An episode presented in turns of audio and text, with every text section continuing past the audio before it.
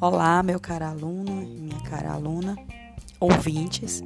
Hoje eu estou iniciando aqui uma série de podcasts em que eu vou explicar de uma forma bem simples alguns temas que eu percebo que os alunos têm dificuldades, né? Seja ele um tema que aborde a fisiologia humana, ou a bioquímica, ou a imunologia, tá? Fiquem à vontade em deixar algum comentário, mandar algum e-mail, né, pedindo algum tema específico que eu teria o maior prazer em explicar para vocês, tá?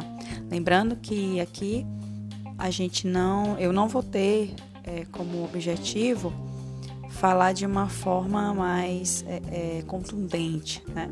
Mas sim falar de uma forma bem simples, em que você consiga entender o básico e a partir disso você possa aprofundar mais o conhecimento através do livro, da aula, né? Enfim. Então, o tema hoje vai ser sobre transporte membranar. E aí, para você pegar esse macete, aprender de vez e não esquecer, você tem que lembrar que tudo no corpo ele precisa ter gasto energético, né?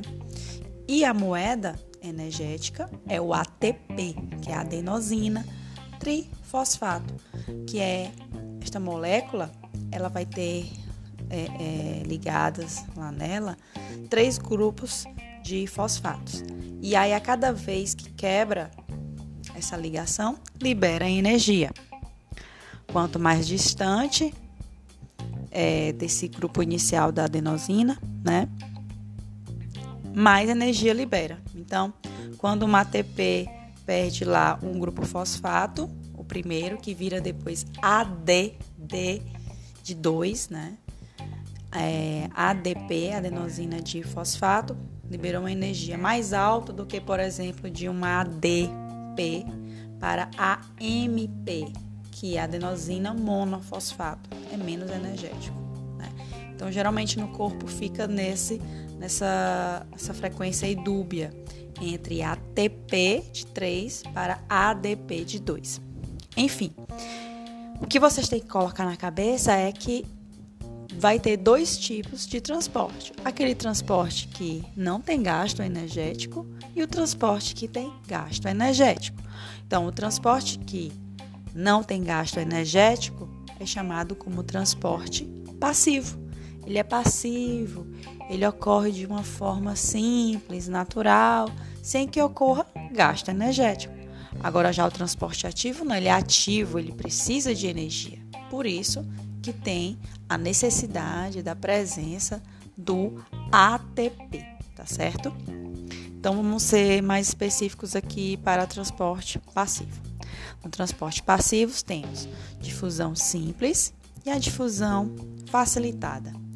A difusão simples existe a passagem aí do soluto pela própria é, camada da membrana, né? A bicamada fosfolipídica da membrana celular. E essa difusão, né, essa passagem, vai ocorrer de que esse soluto vocês têm que lembrar que uma solução nós vamos ter o soluto e o solvente.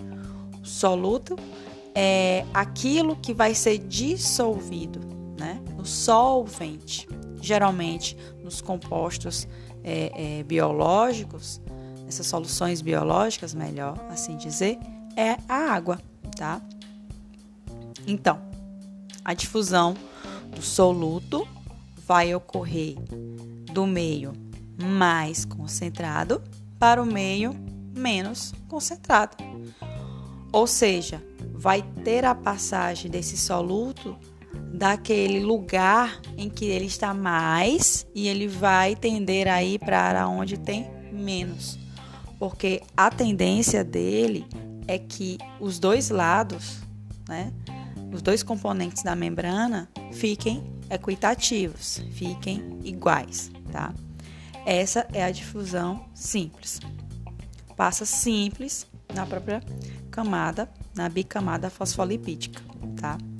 Enquanto que na difusão facilitada, o próprio não tá falando, ó, facilitada. Então, alguém vai facilitar algo, mas ainda é difusão, ou seja, ainda é um transporte passivo, não tem gasto energético. Então, essa difusão facilitada, alguém vai facilitar. Quem vai facilitar? Né? As proteínas, tá?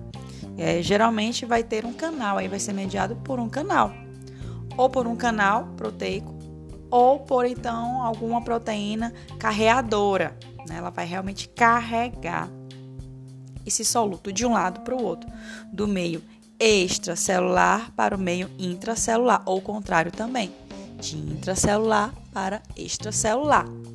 O que é que vai dizer qual é o sentido dessa passagem, dessa difusão? Exatamente o que eu falei anteriormente. Qual é o lado em que vai ter maior concentração do soluto, tá? Então, se a difusão ocorreu através pela membrana, sozinho por si só, é uma difusão simples. Do que? Do soluto do meio mais concentrado para o meio menos concentrado. Enquanto que, se ocorreu aí nessa difusão é, a necessidade da presença de uma proteína como canal ou de uma proteína carreadora, então, houve aí uma facilitação, né? Então, a difusão facilitada. Entretanto, ainda não houve o gasto energético. E passagem de quê? De soluto do meio mais concentrado para o meio menos concentrado. Beleza? Isso aí é o transporte passivo. O transporte ativo, como eu falei para vocês lá no início, vai precisar do gasto energético, tá? A gente tem um exemplo muito, muito, muito falado. Na fisiologia, então, né? Bomba de sódio e potássio, gente. A bomba de sódio e potássio, ela explica muita coisa da fisiologia humana. E ela é, assim, uma peça-chave para você entender o que é um transporte ativo. Então, tem um gasto energético. É preciso ter ali é, a presença de uma molécula de ATP. Então, vai ter uma, uma proteína chamada permease, em que ela vai permitir essa passagem, tá? Do soluto, só que como tem gasto energético, vai ser contra o gradiente de concentração. Então, ao invés de ser do meio mais concentrado para o menos concentrado, vai ser do meio menos concentrado para o mais concentrado, ou seja, é de interesse da célula que permaneça aquela diferença dos gradientes, que onde tem menos permaneça menos, que onde tem mais permaneça mais, tá? Então, vamos explicar melhor como é que é essa bomba de sódio e potássio. É, lá vai estar envolvidos dois íons, né? Que é o sódio e o potássio. E a célula ela tem esse interesse de manter mais sódio fora, certo? No fluido extracelular. E mais potássio no citoplasma, na parte intracelular, tá? Então, como é que vai ocorrer? Essa, essa proteína, que pertence a esse conjunto do bomba de sódio e potássio, ela se abre, tá? E vai receber três moléculas de sódio. Lembrando que o sódio ele é, tem só uma carga, tá? N+. Se eu somar as três, os três sódios que vai ser colocado para fora formam o quê? Três cargas. E aí vai se ligar ao ATP. Se ligando ao ATP, existe a liberação do fósforo, que vai dar energia e vai impulsionar que essa proteína se feche do lado citoplasmático e se abra para o lado externo, né? Exterior à membrana, liberando esses três sódios e recebendo dois potássio. O potássio, é, eletricamente, ele também só tem uma carga. Só que, em compensação, foi pego apenas dois, tá? Dois potássios. Então, ficou o quê? Se eu enviei três para fora e tô puxando dois, eu fiquei com a diferença de um. De um positivo para fora da célula. E aí ela pega esses dois potássios, se fecha do lado extracelular e se abre novamente para o lado intracelular, liberando aquele grupo fosfato que ficou ligado à proteína até o final. Tá? Só que isso acontece é, de forma rápida, não é lerda assim como eu falei para vocês, tá? Tudo no corpo é muito dinâmico. O que vocês devem lembrar aqui é que na bomba de sódio e potássio tem gasto energético, é um exemplo de transporte ativo e que, e que é, é de interesse da, da célula que ocorra essa diferença de gradiente, ou seja, que dentro da célula permaneça mais potássio e que fora da célula permaneça mais sódio. E aí eu vou falar agora da osmose, que é uma coisa que geralmente dá um nó na cabeça de vocês. Porque a osmose, ao contrário de tudo que eu falei até agora, ela não é sobre a passagem do soluto, mas sim sobre a passagem do solvente, tá? Ou seja, da água. Vou dar um exemplo, eu sempre gosto de dar muito esse exemplo na sala e eu percebo que os alunos entendem mais.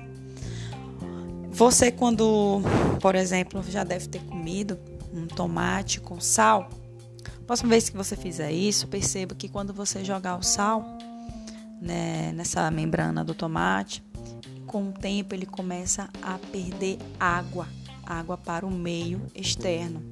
Você está provocando ali a osmose, a desidratação celular desse tomate. Então, o que é osmose? Osmose vai ser a passagem de solvente do meio menos concentrado, ou seja, que tem menos soluto, para o meio mais concentrado, que tem mais soluto. Porque qual é a tendência? É dissolver este lado que está com mais soluto, para que ambos fiquem com a mesma concentração, entendeu? E aí, vocês devem estar se perguntando, mas a osmose tem gasto energético ou não tem gasto energético, tá? Não tem gasto energético. É tido como um tipo de transporte passivo. Inclusive tem alguns livros, né, alguns autores que classificam como transporte passivo secundário, tá, gente? Então, anotem aí. Exemplos de transporte é, passivo. Nós temos a difusão simples, difusão facilitada. Podemos incluir aí a osmose como um transporte é, é, passivo secundário. E o transporte ativo é aquele que tem gasto energético, tá? Que é a bomba de sódio e potássio. Valeu, espero ter ajudado vocês. Comentem aí, fica à disposição. Fui!